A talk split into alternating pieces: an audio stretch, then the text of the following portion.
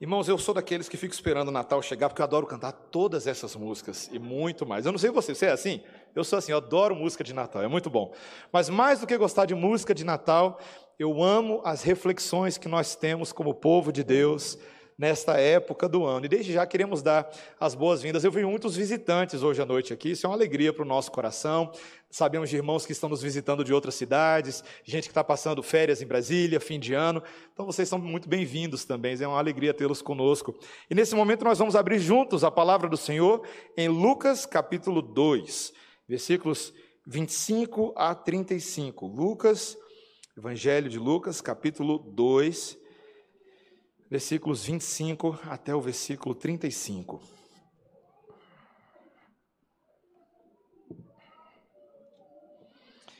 Peço que você acompanhe com atenção a leitura desse texto.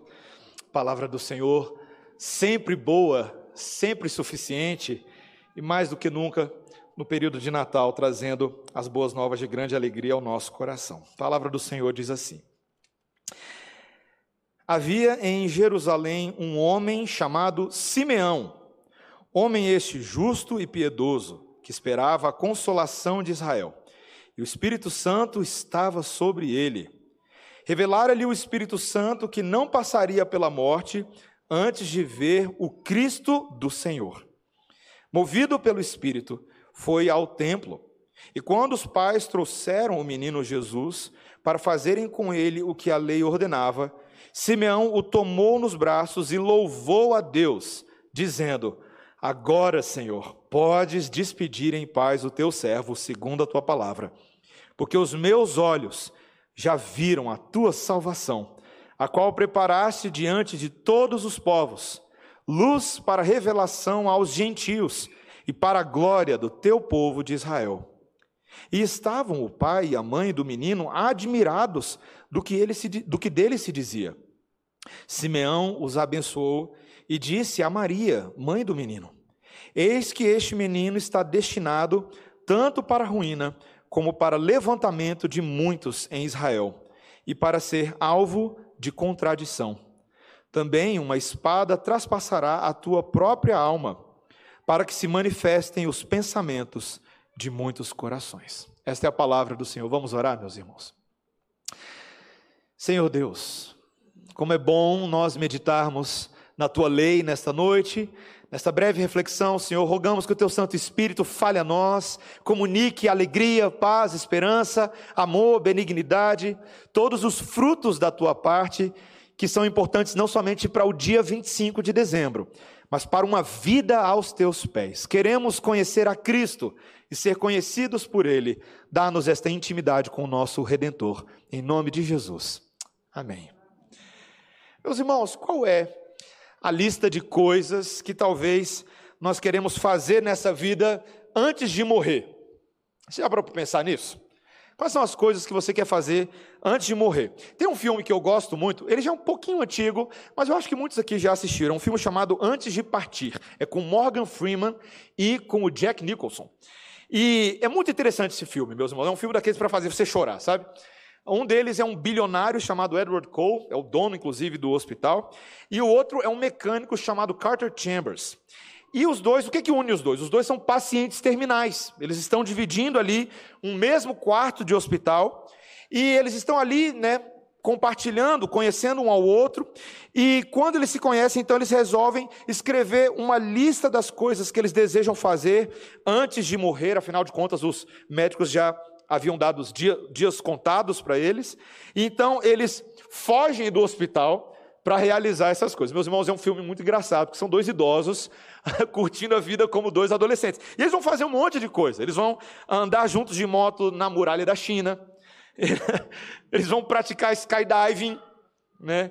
safari, ah, vão saltar de paraquedas, visitar as pirâmides do Egito, o Himalaia, o Taj Mahal. Meus irmãos, é é muito interessante. E ali nessa, nesse processo a, a, amizade deles vai sendo construída, fortalecida, e então o final é o final. O final do filme, mais dois homens que aprenderam a viver a vida. Se você tivesse a sua própria lista de coisas para fazer antes de morrer, suponha que hoje fosse o dia da sua morte. Ai, pastor, que papo mórbido desse, mas vamos lá.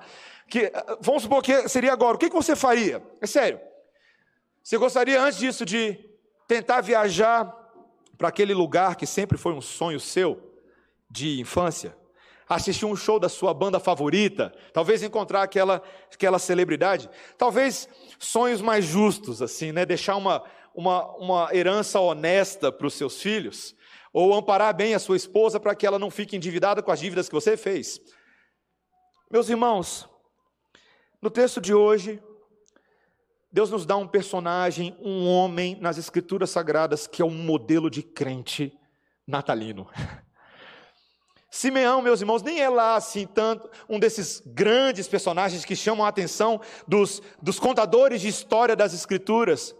Mas Simeão é um homem que tinha o seu coração na maior esperança que um homem poderia ter antes de morrer, porque a esperança de Simeão para antes da sua morte seria a sua mesma esperança para depois da sua morte. Simeão, meus irmãos, nos ensina sobre o verdadeiro significado da fé natalina, da fé do crente. Simeão, meus irmãos, é alguém que nessa noite como ouvimos na oração do presbítero Cláudio, é alguém que redireciona o nosso foco para o que é que nós estamos fazendo aqui hoje à noite, meus irmãos. Simeão é um homem do qual nós precisamos para aprender, aprender não somente sobre despedida, mas principalmente para aprender a contemplar a esperança. Uma viva esperança para todos aqueles que depositam sua esperança em Cristo Jesus e vai muito além dessa vida. Meus irmãos, o meu sermão é um sermão de um ponto só hoje, é uma narrativa. Eu quero que eu e você aprendamos a fé nas coisas concretas e nas coisas que perduram para a eternidade. Veja, meus irmãos, se nós, e eu peço que você esteja com a Bíblia aberta aí a todo instante, tá? Veja, o primeiro versículo vai nos falar que havia em Jerusalém, no versículo 25, tá? Havia em Jerusalém um homem chamado Simeão. É interessante, a gente não tem muita, muita informação a respeito dele, historicamente, nem no, no testemunho das Escrituras, nem fora das Escrituras. Mas nós temos algumas informações nesse texto que deveriam chamar a nossa atenção. Em primeiro lugar, o texto nos diz que esse homem era justo e piedoso. Simeão, meus irmãos, era alguém cuja vida já era caracterizada por viver pela fé. E veja, meus irmãos, viver pela fé Vamos definir o que é fé aqui, tá? Fé não é um tipo de pensamento positivo, de energia, de cruzar os dedos e vai dar tudo certo e ano que vem não vai ter pandemia. Isso não é necessariamente fé. Fé é depositar o seu coração, suas esperanças naquilo que é concreto, em promessas que se cumprem, reais. E este era Simeão, um homem no meio do povo de Israel que o texto vai nos dizer, dizer que aguardava algo da parte de Deus. Veja, o texto continua dizendo, depois de dizer que ele é justo e piedoso, ele esperava a consolação de Israel. Meus irmãos, o que, que é a consolação de Israel? Aqui vale a pena uma, uma observação exegética aqui. O, o texto, o grego é paraclesis, consolação, mas paraclesis é a mesma palavra, a derivação que a gente usa em referência ao Espírito Santo. O Espírito Santo é chamado de paracleto, certo? É um dos usos que a gente chama o Espírito Santo nas Escrituras. Ele é chamado de auxiliador, de ajudador. Mas aqui nós não estamos falando estritamente do Espírito Santo, nós estamos falando de um paracleses, de uma consolação, de um conforto, que era uma promessa antiga que todo verdadeiro judeu, que era justo e piedoso, aguardava. Meus irmãos, essa linguagem de consolação era aquilo que profetas, como por exemplo Isaías, 700 anos antes desses eventos aqui, Isaías vinha falando dessa consolação. Por exemplo, Isaías capítulo 49, versículo 13. Lá a profecia do profeta dizia: Cantai, ó céus, alegra-te, ó terra, e vós, montes, rompei em cânticos, porque o Senhor consolou o seu povo e dos seus aflitos se compadece. Isaías 51, 3. Porque o Senhor tem piedade de Sião, terá piedade de todos os lugares assolados dela, e fará o seu deserto como o Éden, e a sua solidão como o jardim do Senhor. Regozijo e alegria se acharão nela, ações de graças e som de música. Isaías 57, 18: Tenho visto seus caminhos e o sararei, também o guiarei e lhe tornarei a dar consolação, a saber, aos que dele choram. Você pode, talvez ouvindo esses versículos, pensar que o livro de Isaías inteirinho é um livro de alegria e, meus irmãos, não era bem assim. O livro de Isaías são profecias escritas no meio da, da, da, da predição de dor e sofrimento para Israel. Israel seria feito cativo na Babilônia alguns anos depois dessa profecia, 140 anos depois dela. Eles passariam por dias terríveis. O povo que já havia sido liberto do Egito passaria por um novo Egito, por causa dos seus pecados, por causa da sua idolatria, por causa do seu adultério espiritual. Mas, meus irmãos, Deus, que era justo em punir o seu povo, dar as sanções da lei, do pacto que ele havia estabelecido, ele falou: olha, se vocês obedecerem o meu pacto, ele fala isso, isso lá em Deuteronômio, vocês terão bênçãos, terão alegria, mas se vocês quebrarem os meus mandamentos, as sanções da lei cairão sobre vocês. Imagina, meus irmãos, ser o povo de Israel, saber de tudo isso e mesmo assim quebrar a lei de Deus. Foi o que eles fizeram. Mas, meus irmãos, Deus que é rico em misericórdia, haveria de mandar uma consolação.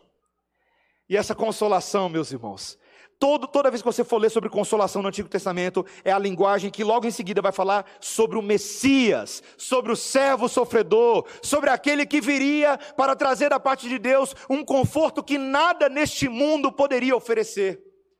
Meu irmão, deixa eu falar uma coisa para você que veio aqui hoje à noite. Você sabia que o Natal, o Natal é uma mensagem de verdadeira consolação?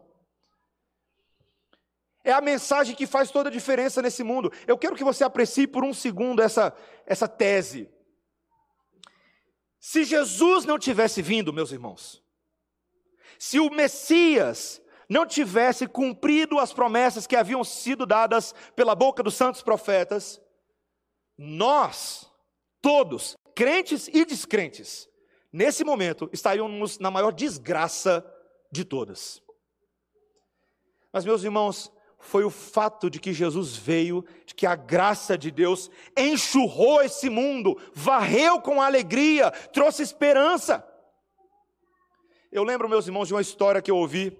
Morei um tempinho nos Estados Unidos e tinha. Os americanos têm esse hábito, né? De todo fim de ano, não importa aonde o cabra está morando, lá vai todo mundo viajar para se reunir com as suas famílias, se os pais forem vivos, se os parentes estiverem presentes eles vão fazer esse, esse Natal em família. É uma tradição muito forte para os americanos, tanto o Natal quanto o Thanksgiving. E eu lembro de uma, de uma história de um rapaz, ainda lá nos Estados Unidos, como um desses que foi soldado no Afeganistão durante um tempo. E enquanto ele foi soldado no Afeganistão, ele veio a perder a sua fé. Era um homem que havia crescido no Evangelho, conhecia as histórias bíblicas, mas lá no campo de batalha, dois problemas aconteceram. Um, foi de que ele viu os efeitos da guerra e aquilo tirou a alegria do coração dele. Ver os seus amigos morrendo, ver pessoas dilaceradas. E a segunda coisa foi que os que estavam vivos, muitos deles eram ateus e tiravam a fé dele, não oravam, não liam a Bíblia. Esse homem, depois de três anos no Afeganistão, voltou um ateu para todos os efeitos. Mas ele voltou na época de passar o Natal com a sua família. E lá foi ele para Michigan passar o Natal com a sua família, e chegando lá, a, a família havia decidido chamar um pastor para fazer a devocional de Natal. E o pastor leu esse texto de, de Simeão, não de Zacarias, mas de Simeão. E ali ele falou que Jesus é a consolação dos que sofrem. E esse homem, meus irmãos, que estava desconsolado, pelos amigos que ele perdeu, pela fé que ele perdeu, naquele momento teve a sua fé ressuscitada. O Espírito Santo falou ao coração dele, ele se quebrantou, confessou seus pecados e ali ele reafirmou seu compromisso com Jesus. Meus irmãos, tem muita gente desconsolada no mundo nesse momento, não tem? Muita gente. Jesus traz a consolação. Ele traz o conforto da parte de Deus, um bálsamo que homens não podem produzir com remédios temporários. Eu e você podemos aqui tomar remédio para tentar passar a ansiedade, remédio para tentar passar a depressão, remédio para resolver as dores de cabeça familiares, econômicas, trabalhistas, profissionais. Mas, meus irmãos, a consolação verdadeira só pode vir da parte de Deus. O apóstolo Paulo, quando escreve sua segunda epístola aos Coríntios, No capítulo 1, versículo 3, ele, veja, ele estava escrevendo uma carta difícil, tá, meus irmãos? A carta aos Coríntios era uma carta de uma igreja que o atacava, que o caluniava, que contestava o seu ministério apostólico, mas ele começa dizendo: Bendito seja o Deus e Pai de toda consolação. É Ele quem nos conforta em nossa tribulação, para que possamos consolar a outros com o mesmo conforto que temos recebido da parte de Deus. Meus irmãos, o crente, o crente verdadeiro, ele pode estar passando por profundas aflições no mundo nesse momento, mas ainda assim ele está consolado. Ele está confortado, porque a sua segurança não depende das coisas que se veem, mas a sua fé depende das promessas infalíveis de Deus, que prometeu estar conosco todos os dias até a consumação dos séculos. Esse é o nosso Deus. O crente está consolado. Agora vamos entender qual é exatamente o detalhe dessa consolação? Por que que Simeão estava consolado, meus irmãos? Eu quero que você continue acompanhando comigo no versículo 26. O texto nos diz, ainda no final do versículo 25, que o Espírito Santo estava sobre ele. Meus irmãos, Simeão é, um, é uma espécie de figura profética nesse momento aqui da revelação. Porque o texto vai nos dizer no versículo 26 que o Espírito agora, veja, versículo 26, revelara-lhe o Espírito Santo que não passaria pela morte antes de ver o Cristo do Senhor. Meus irmãos, ele havia recebido diretamente da parte de Deus uma revelação que dizia que ele não iria morrer sem que os seus olhos contemplassem o Cristo do Senhor. Meus irmãos, de vez em quando a gente ouve assim umas, umas profetadas por aí, daquelas que sacode o coração de muita gente que gostaria que essas coisas te acontecessem, né? Nunca aconteceu com você, não, já aconteceu comigo. Nunca. Alguns aqui já passaram. Eu sei que você sabe o que eu estou falando, né? Quando alguém chega para você, muita unção e muito poder, fala: Varão israelita, eis que te digo, vejo na tua vida uma bênção, um propósito de Deus vai se cumprir, vai se realizar. E aí vem aquelas coisas assim, né? uau, né? Estratosféricas, né? Vejo cifras, cifras, cifras. E não são cifras musicais, são cifras monetárias. Vejo caminhos abertos diante dos seus pés. Meus irmãos, mas assim, Nunca virou, nunca ninguém virou para você e falou assim: você vai ser o primeiro a ver Jesus Cristo ressurreto. Ninguém nunca falou assim para a gente, né? Meus irmãos, a promessa que Simeão estava recebendo do Espírito ali não era qualquer coisa. Simeão era um judeu, como todos os judeus, que por séculos, séculos, aguardava a consolação de Israel. Mas por séculos, a consolação de Israel ainda não tinha vindo. Mas Deus vira para ele e diz: Você vai ver. Meus irmãos, você precisa apreciar o impacto dessa cena. O texto nos diz então, eu quero que você acompanhe comigo, no versículo 27, veja: Movido então pelo Espírito, ele foi ao templo. Veja, aqui o texto não nos detalha, os comentaristas não sabem se Simeão entendia exatamente o motivo pelo qual o Espírito Santo estava levando ao templo, mas a verdade é que ele está sendo impulsionado, o Espírito está movendo suas pernas, falando ao seu coração, falando ao seu ouvido, vai ao templo. Como talvez um de nós faria ao ir para a igreja, para uma reunião de oração, para alguma coisa assim. Mas então ele vai, meus irmãos. E o texto nos diz então, versículo 27, e quando os pais trouxeram o menino Jesus para fazerem com ele o que a lei ordenara. Pausa aqui agora a cena, tá? Porque duas histórias se entrelaçaram. Duas histórias. Meus irmãos, o texto, eu sei que eu comecei a ler aqui a partir do versículo 25, mas eu e você sabemos bem quais foram os relatos dos versículos anteriores, desde o início do capítulo 2 e do capítulo 1 de Lucas. Tem uma outra história acontecendo paralelamente a história da consolação, a história que envolve Maria, que envolve Isabel, que envolve Zacarias, que envolve pastores, que envolve anjos no céu, que envolve uma promessa, que envolve um nome. O seu nome era Jesus, porque ele tiraria os pecados dos homens. Tudo isso estava acontecendo, tinha Herodes na jogada, tinha tanta gente envolvida. Mas Deus estava cumprindo suas promessas. Simeão ainda não tinha todo o quadro completo, as coisas estavam acontecendo, elas estavam sendo reveladas. Jesus era uma criança judia. Era necessário, como judeu, como filho de Deus, mas também homem entre homens, que ele cumprisse toda a lei. E de repente, a história de Simeão vai cruzar com a história de Jesus. Simeão está chegando na igreja, ele não sabe o que vai acontecer, mas quando ele chega lá, tem um homem chamado José, tem uma mulher chamada Maria e tem um bebezinho no colo deles para cumprir os ritos cerimoniais que a lei mosaica prescrevia. Está ali a consolação de Israel. E o versículo 28, meus irmãos, veja, ele diz então que Simeão o tomou nos braços e louvou a Deus. Meus irmãos, eu não consigo imaginar essa cena. Não, consigo, é muito difícil para mim.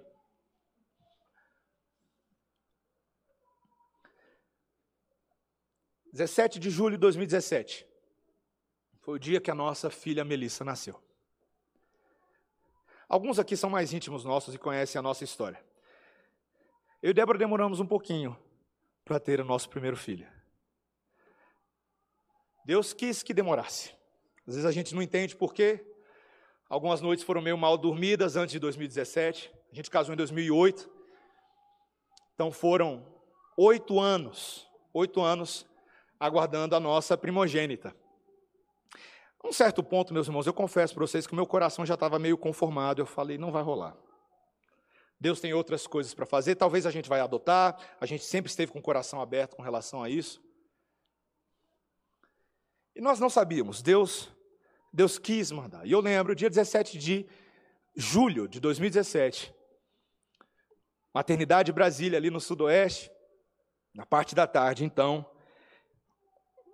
doutora Suzana faz a cesárea na minha esposa, e aí ela tira a Melissa, e aí eu né, ainda não tinha pegado ela no colo, ela levou ela assim bem pertinho da Débora, né, a Débora estava meio grogue ainda na anestesia, depois botou ela num, numa maquinha.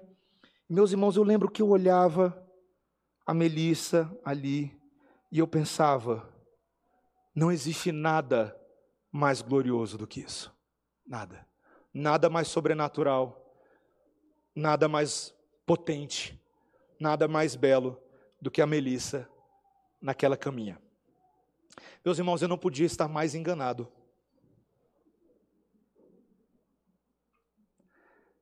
Há alguém mais belo, mais potente, mais sobrenatural do que a minha filha nascida. É o Filho de Deus no colo de Simeão ele estava vendo. Você imagina a cena: aquele senhor de idade, velho, com um bebezinho no, no colo, meus irmãos. E aquele bebezinho era o filho de Davi, o cumprimento das promessas santas. E a reação de Simeão, meus irmãos, antes da gente pular para frente, mas eu vejo, versículo 28, Simeão o tomou nos braços e louvou a Deus louvou a Deus. Eu quero te perguntar: o Natal para você, quando você vê o que é que Deus cumpriu, está cumprindo e cumprirá, leva você a louvar a Deus. Ontem à noite nós estávamos fazendo nossa devocional em família, e uma das coisas que eu comentei é que às vezes eu tenho a impressão de que nós estamos perdendo esse fascínio com a beleza, com a alegria do nascimento do Filho de Deus. Nós estamos tão acostumados a todo ano talvez cumprir os ritos, comprar os presentes, gastar dinheiro, encher a barriga, e meus irmãos, perdemos a dimensão do porquê Simeão estava louvando a Deus espontaneamente. Eu quero te perguntar, você sabe por que, que Simeão estava louvando a Deus naquele momento? O texto nos diz aí no versículo 29. Veja, o primeiro motivo, e Simeão vai passar a dizer nos versículos 29 e 30 é: Agora, Senhor, podes despedir em paz o teu servo, segundo a tua palavra, porque os meus olhos já viram a tua salvação salvação. Meus irmãos, esses versículos 22, 28 a 32 têm sido famosamente reconhecidos como nunc dimites. O Cântico de Simeão, do latim, da tradução de Jerônimo. É famoso, tá? Tem cantata em cima desses versículos, tem musicais inteiros, e tem até um belíssimo sermão do reverendo Emílio que você vai chegar em casa e vai ouvir depois. Procura no site da Semear, tem um belo sermão do reverendo Emílio nesse texto, há um Natal, a 2013, se eu não me engano, 2014. Meus irmãos, a primeira coisa que Simeão diz é: Agora, Senhor, podes despedir em paz o teu servo literalmente no latim, nunca dimites, eu estou dispensado, Senhor, pode me deixar partir. Por quê? Por que, que eu posso, em paz, segundo a palavra que Deus disse a mim, de que eu não morreria sem ver o Filho de Deus, por que, que eu posso ir em paz? Porque os meus olhos já viram a tua salvação. O louvor de Simeão é pela salvação, meu irmão, minha irmã. Chegou o Salvador dos homens. Chegou aquele que teria condições de resolver o problema para o qual nós precisávamos ser salvos. Se ele está trazendo salvação é porque alguém precisa ser salvo, não é verdade? Tem muita gente hoje que não acha que precisa ser salvo. Não tem nada de errado na vida dela. Lembro de conversar com um pastor da Nova Zelândia, e ele falou que um dos maiores desafios de pregação na Nova Zelândia é porque as pessoas são tão ricas, têm tanto dinheiro, a cultura é tão abastada que elas acham que não precisam ser salvas. A cegueira delas não as leva a contemplar sua própria ruína espiritual, sua queda, sua separação com Deus. Meus irmãos, existe um Natal aí sendo comemorado afora que não é o Natal das Escrituras, porque é um Natal sem Deus. Um Natal secularizado, mundanizado. Um Natal que eu posso ter alegria e bons sentimentos só porque eu estou em família, só porque eu ganhei presente. Não é possível, meus irmãos. Esse é o maior engano dos homens achar que eu posso ter alegria sem a alegria, sem a salvação. Jesus é a salvação, meus irmãos. Ele é o Salvador dos homens. Ele era o Messias esperado. E Simeão, ele sabe que essa, veja, versículo 31, essa era uma salvação que Deus já havia preparado diante de todos os povos. E ele acrescenta aqui, meus irmãos, que essa, essa preparação da salvação divina, ela cumpre a profecia de Isaías no versículo 32, veja comigo, 32. Luz para a revelação aos gentios e para a glória do teu povo de Israel. A salvação, meus irmãos, é a luz de Deus. A luz que é capaz de dar visão àquele que está cego.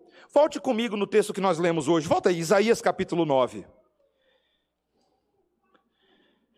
Eu quero que você perceba a maneira como o profeta Isaías, no capítulo 9, descreve qual era o verdadeiro problema dos homens. Nosso foco vai ser no versículo 2, mas eu vou começar do versículo 1. Preste atenção, Isaías 9, versículo 1. 740 anos antes de Cristo, Isaías está dizendo o problema do homem e prevendo o nascimento do Messias. Versículo 1: Mas para a terra que estava aflita, não continuará a obscuridade. Deus, nos primeiros tempos, tornou desprezível a terra de Zebulon e a terra de Naftali, mas nos últimos tornará glorioso o caminho do mar, além do Jordão, Galileia dos gentios. Você consegue imaginar aqui comigo Isaías 740 anos antes de Jesus vir, predizendo qual era o CEP de Jesus? Porque isso aqui, se isso aqui não te fascina, ele dizendo aonde vai nascer. Aonde vai nascer? Na Galileia dos gentios. Onde é que foi que Jesus nasceu? Na Galileia. Isso aqui é absurdo, meus irmãos. Isso aqui é absurdo. Agora olha o versículo 2. O povo que andava em trevas viu grande luz. E aos que viviam na região da sombra da morte, resplandeceu-lhes a luz. Meus irmãos, pode voltar aí para Lucas capítulo 2.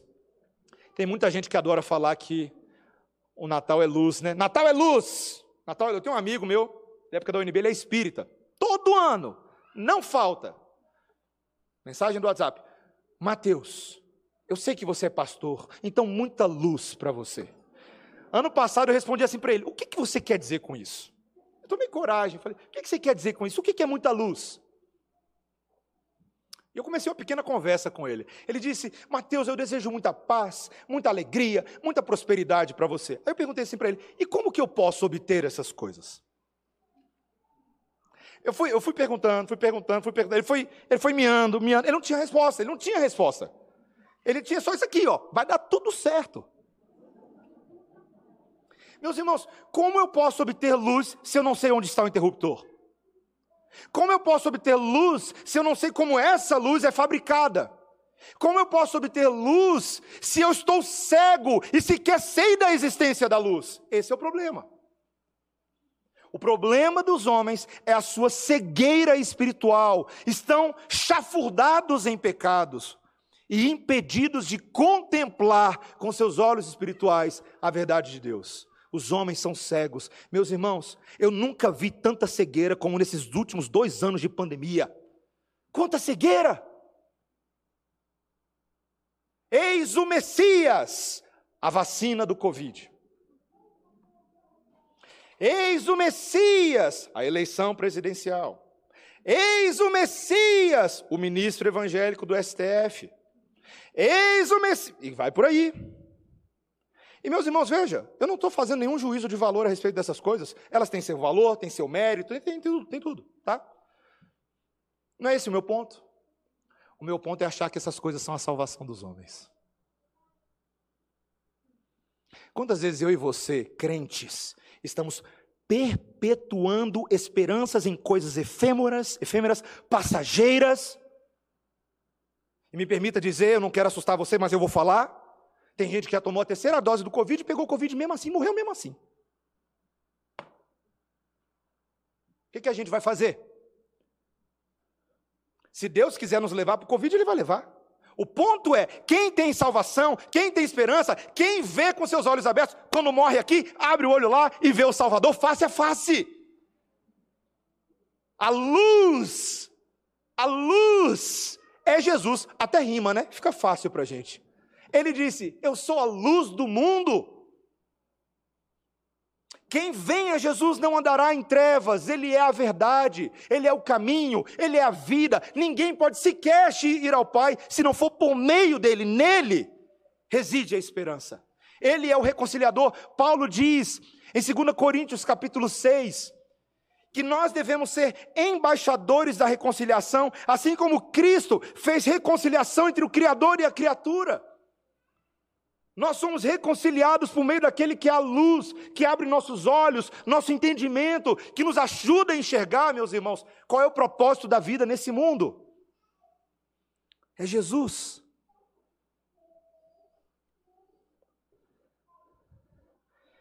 E há algo fascinante aqui na observação que Simeão faz no versículo 32. Veja, ele diz: luz para revelação aos gentios e para a glória do teu povo de Israel. Meus irmãos, o que é fascinante sobre a chegada da luz é que ela quebra a expectativa de muitos judeus que entendiam errado o Messias.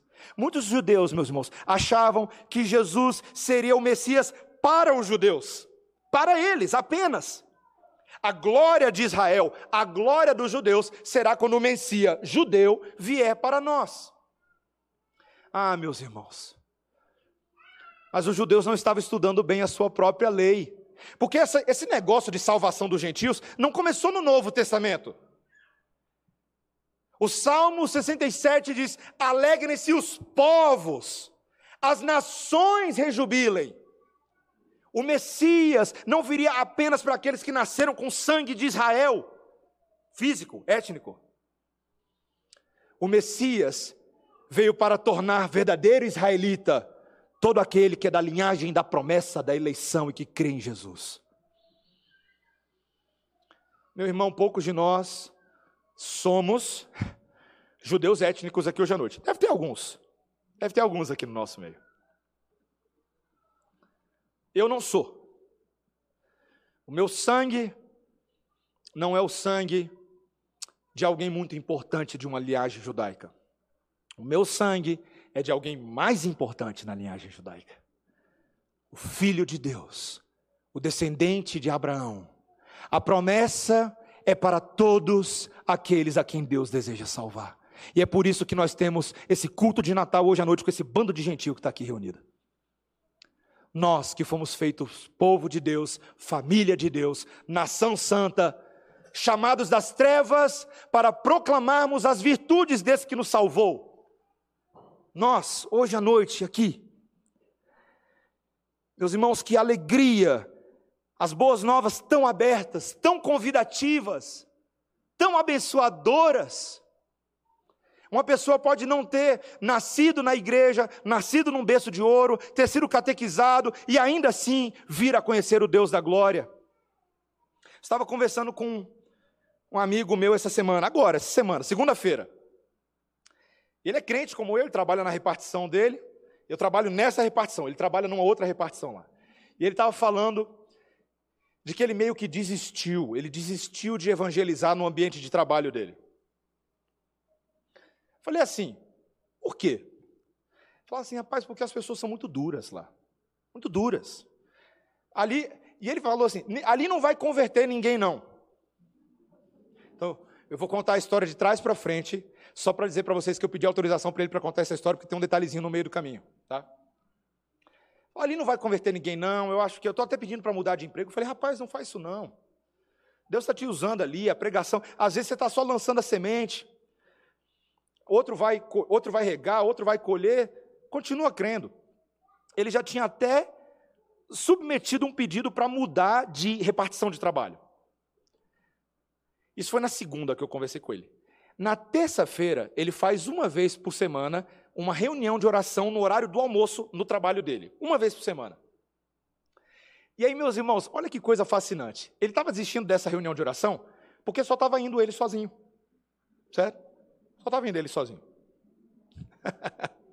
Presta atenção, hein? Aí ele falou assim: não vou parar de fazer esse negócio, não está dando certo, não. Eu falei, não, pai, continua aí, Deus vai te abençoar, não sei o quê. Na terça-feira, ele faz dentro de uma sala lá, que é perto de uma biblioteca no trabalho dele. Entra uma moça por engano. Opa, não é aqui não. Ele falou, não, é aqui sim. Ele deu uma de ousadia ela não, senta aqui. Ela falou, o que é aqui? Eu não sei o que. Não, aqui é uma reunião de oração, não vem ninguém, só vem você e eu, então a gente vai orar. Ele chamou ela para orar com ele. Não sabia mais, não, não conhecia ela tão bem assim. Ela sentou e começou a orar com ele. Eu vou fazer uma oração por você. Você quer que eu ore por alguma coisa na sua vida? Ela falou, ah, pode orar. Ora aí por qualquer coisa. Ele orou por qualquer coisa lá. Aí tá. Quando ele abriu os olhos, essa menina estava em lágrimas, derrubada. Ele falou: O que, que foi? E meus irmãos, ela começou a abrir o coração para ele. Começou a falar da vida dela. Começou a falar que aquela oração veio na hora certa, porque ela estava passando numa crise em casa, que elas estavam tendo um problema de violência doméstica, que a mãe tinha estava quase para sair de casa e ela sem esperança, filha única morando lá. E ela começou a falar, falar, falar, e agora a sua oração era o que eu precisava. E aí ele falou: Bom, agora a gente tem uma causa específica para orar, vamos orar de novo. Eles oraram de novo. Foram orar. Meus irmãos, nisso ele nem sabia o nome dela, tá? Nem sabia o nome dela. Eles oraram ali para aquela moça que ele não conhecia. Falou: oh, vou estar orando por você. Beleza. Ela foi embora. Ele esqueceu de pegar o nome dela. Não pegou o telefone, não pegou nada. Quarta-feira, isso foi terça. Quarta-feira, ela bate na porta e fala assim: Oi, tudo bem? Pois é, eu lembro que eu não te falei meu nome ontem, né? Meu nome é Márcia. Ele, ai, tudo bem. Aí ela perguntou o nome dele, não vou falar o nome dele, mas. Ele falou o nome. Ela falou assim: Eu queria só te passar aqui, passar aqui para te agradecer. Porque ontem a gente orou. E de noite, meu pai pediu perdão para minha mãe e ela não saiu de casa. Luz para os gentios, meus irmãos. Para os gentios. Todo mundo é gentil. Todo mundo luz para os gentios. Jesus nasceu, é a verdade e reina porque ele é luz para os gentios. Veja como o texto vai finalizar. No versículo 33, José e Maria, vejam, estavam o pai e a mãe do menino admirados do que dele se dizia. Simeão, cheio do espírito, profetizava a respeito dessa criança, meus irmãos. Mas Simeão ainda tinha algumas palavras finais a dizer para José e para Maria. Versículo 34. Simeão os abençoou e disse a Maria, mãe do menino: Eis que este menino está destinado tanto para ruína como para levantamento de muitos em Israel e para ser alvo de contradição. Também uma espada traspassará a tua própria alma, para que se manifestem os pensamentos de muitos corações. Meus irmãos, Simeão já antecipa o que seria a vida dessa criança. Essa criança veio para quebrar as expectativas das pessoas. Jesus não é exatamente aquilo que as pessoas esperariam. Muitos dos soberbos, dos que se julgavam grandes, seriam arruinados. Os exaltados seriam abaixados. E muitos dos humilhados, esquecidos, desprezados, aqueles que não tinham assim tanta importância, seriam exaltados. Meus irmãos, cuidado, nós não estamos falando aqui de uma promoção social ou remoção social. Não é quem era pobre vai ficar rico, quem é rico. Não, não é disso. Nós estamos falando de questões espirituais. O apóstolo Paulo diz, lá em 1 Coríntios capítulo 1, versículo 31, versículo 30, que Deus tem esse hábito de escolher as coisas loucas desse mundo para envergonhar as que pensam que são alguma coisa. As coisas desprezadas, as que são nada. A salvação não se pauta por classe social, por onde você nasceu, qual é o emprego que você tem, onde você estudou. Nada disso. A salvação é a livre graça de Deus para os homens. Pastor Tim Kelly diz isso. É a livre graça de Deus para os homens. Deus faz isso, meus irmãos. Mas veja, eu quero que você, eu quero que você preste atenção no que esse último versículo diz a Maria, quando Simeão diz: "Também uma espada traspassará a tua própria alma". Meus irmãos, Simeão não está falando apenas do nascimento, mas está falando da humilhação de cruz que Jesus passaria, e você precisa pensar aqui em duas cenas. No primeiro momento, Maria está vendo aquele velho Simeão com o bebê nos braços e dando glória a Deus pelas profecias cumpridas. Mas 33 anos depois, Maria veria uma cena diferente. Ela veria o seu próprio bebezinho, tão amado e querido, numa cruz sangrenta. Você consegue imaginar essas duas cenas? Maria, primeiro contemplando, mas agora vendo seu filho cuspido, xingado, escarrado, chicoteado, crucificado numa cruz. Uma cena que pai não quer ver, mãe não quer ver, ninguém quer ver o seu filho assim. É aquela oração popular que filho não foi criado para morrer antes do que os pais. Mas Maria passou por isso, meus irmãos. A inevitável morte do Filho de Deus. Meus irmãos, mas era necessário que assim o fosse. Simeão não ficou depressivo ao falar do que aconteceria. Meus irmãos, essa era a consolação. Era necessário que o filho de, do homem fosse entregue por nós. Era necessário que tudo isso acontecesse. Era necessário que ele cumprisse a lei em todos os seus aspectos, do A ao Z, até todos os iotas. Ele precisava cumprir a lei inclusive morrendo a morte que a lei prescrevia, que nós merecíamos em nosso lugar. Para que, meus irmãos, eu e você fôssemos verdadeiramente consolados pela ressurreição do bebê Jesus. Você não pode falar de Natal, de nascimento e ficar só no nascimento, né? Ele cresceu, viveu entre os homens, cumpriu tudo, morreu ressuscitou, subiu aos céus e de lá voltará para nos resgatar, meus irmãos. Eu fico pensando, qual é a última coisa que eu e você desejamos fazer antes de morrer? Já vou dar uma dica para você que antes de morrer você não vai conseguir receber Jesus no seu colo, tá? Ele já é um homem nesse momento idoso, Jesus está num corpo glorificado legal, mas ele tem mais de dois mil anos de idade, tá? Mas o que você quer fazer antes de morrer? Simeão tinha uma esperança. Quando ele contemplou a esperança, ele falou: Senhor, pode me despedir. Meus irmãos, enquanto vivermos, vivamos quem, como quem contempla a esperança. agindo pela esperança, pregando pela esperança, amando a esperança, tornando conhecida a esperança, perdoando pela esperança, cultivando pela esperança, discipulando pela esperança. Eu não sei quando eu vou morrer, eu não sou igual Simeão que recebeu uma profecia que sabia qual era o dia que ele ia morrer. Eu não sou igual a ele. Deus sabe. Mas enquanto eu respirar desse lado da eternidade, eu o farei para o meu Senhor. Meu irmão, minha irmã, você tem essa esse fascínio com a esperança de Israel? Está chegando o fim de ano, aí lá vem você fazer a agenda das coisas que você tem que fazer ano que vem, que você não fez esse ano, que não fez no ano passado. Lá vai você botar coisas que você tem que fazer. Tem que entrar na academia, tem que perder peso, tem que assistir o Homem-Aranha, tem que fazer um monte de coisa. O que é que você intencionalmente fará para a glória do nosso Deus, por causa da viva esperança de Israel. Não é só ficar contemplando, não, tá, meus irmãos? Não é só ficar olhando. Deus, nessa noite, nos chama a pensar alto, meus irmãos. Pensar alto. A gente tenta sempre fazer uma ilustração para o sermão que tem a ver com a ilustração no início, né? Se você vai andar de moto na muralha da China, que seja com panfletos na mão para evangelizar os chineses. Se você vai praticar skydiving, fale para as pessoas do sky, do céu maravilhoso de Deus. Se você vai fazer um safari, contemple os animais que você contempla, não porque são fruto da evolução, mas porque são fruto das mãos do Criador, para a glória dele.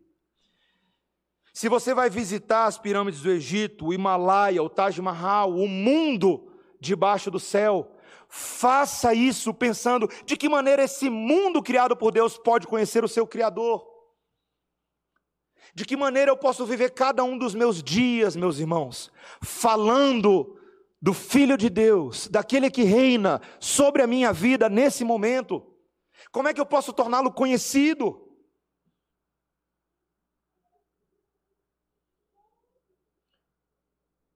Minha oração, meus irmãos, eu tenho orado isso já por, por isso há algum tempo, não só eu, mas nós do conselho, é que as coisas que têm sido pregadas, faladas, anunciadas, desçam daqui para cá e movam o nosso coração em adoração, não só no dia 25, não somente no dia 25. Nós somos chamados a adorar o Filho de Deus cada segundo das nossas existências. Seja Natal todo dia, de fato, seja ressurreição todo dia, de fato. E que assim como esse meu amigo que teve a oportunidade de fazendo muito pouco, com uma fé menor do que um grão de mostarda, levar aquela moça a ver a possibilidade de esperança para sua família, que eu e você, com uma fé talvez um pouquinho maior do que um grão de mostarda, possamos fazer muito em nome do nosso Deus, a começar hoje, dia 25. Talvez a gente pode chegar no ano que vem, um ano, né? Dia 25, e você olhar para trás, não todas as coisas que você deixou de fazer, mas você pensar, Nesse ano eu consegui, eu li mais a Bíblia, eu orei mais, eu falei mais do reino ao redor da mesa, eu levei mais pessoas a Cristo. Eu amei mais, eu perdoei mais, eu servi mais, eu me humilhei mais, eu pedi mais perdão e concedi mais perdão, eu fiz mais, porque eu contemplei a esperança viva do Senhor. Que o Senhor nos ajude, meus irmãos, para a glória de Deus, a fazer isso, amém? Vamos orar. Senhor Deus, nós estamos diante de Ti nessa noite, porque o Cristo do Natal não ficou lá atrás na história, ele reina sobre a igreja neste dia.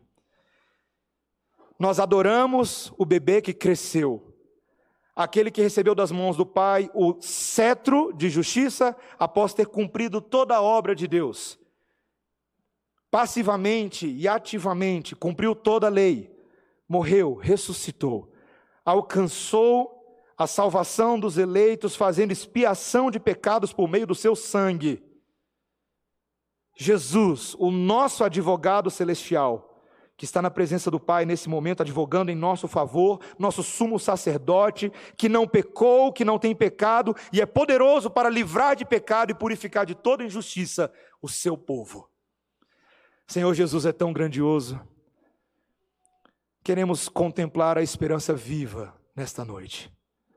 Ajuda-nos a amá-lo cada dia mais e viver em obediência, cumprindo os seus mandamentos com alegria, não como quem carrega um fardo chato e pesado, pelo contrário, como quem carrega o fardo de Cristo, porque o seu jugo é suave e leve, Senhor.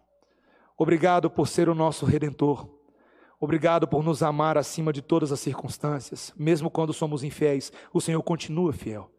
Obrigado por ter cumprido aquilo que foi apontado pelos profetas para a esperança viva do seu povo, em nome de Jesus. Amém. Irmãos, vamos ficar de pé.